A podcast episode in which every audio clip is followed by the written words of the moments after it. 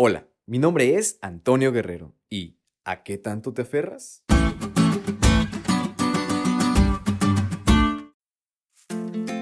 Hay un experimento muy interesante realizado con un mono. Para hacer esto, los científicos pusieron un coco en una habitación. Adentro del coco pusieron un plátano y solo hicieron un agujero de tal forma que pudiera entrar su mano abierta. Como sabrán, el plátano es uno de los alimentos favoritos del mono entonces, cuando colocaron al mono dentro de la habitación, inmediatamente él introdujo su mano en el coco para sacar el plátano. Pero como cerraba su mano para sostener el plátano, no podía sacarla, porque la tenía de manera de puño y no cabía en el agujero.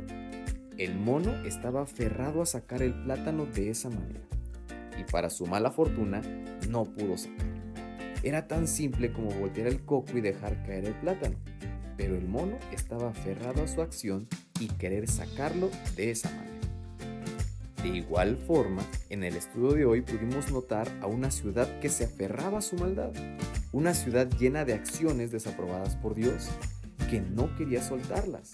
Estaban tan aferrados a ellas que su maldad cegaba por completo su corazón. Abraham intercedió por ellos ante Dios y a pesar de dar misericordia, ni siquiera cinco personas fueron halladas justas en Sodoma. Por ello, Dios tuvo que dictar juicio contra ellos, y solo Lot y sus dos hijas pudieron salvarse. Incluso la esposa de Lot fue víctima de no querer soltar lo que se aferraba a él. Saben amigos, a veces nosotros nos encontramos como el mono del que les hablé, o como la esposa de Lot. Tenemos algo que no queremos dejar, quizá alguna mala costumbre, alguna mala práctica, malos hábitos o tentaciones que nos atrapan y no podemos soltarlas. Pero saben, todo esto traerá consecuencias. Pero tenemos esa intercesión divina que nos da una oportunidad de poder soltar todo eso que nos esclaviza. Solo tienes que confiar y dejar que Él te ayude a desaferrarte a ello. Deja eso que tienes y Dios te hará libre.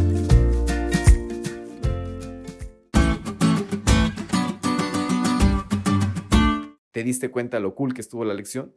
No te olvides de estudiarla y compartir este podcast con todos sus amigos. Es todo por hoy, pero mañana tendremos otra oportunidad de estudiar juntos.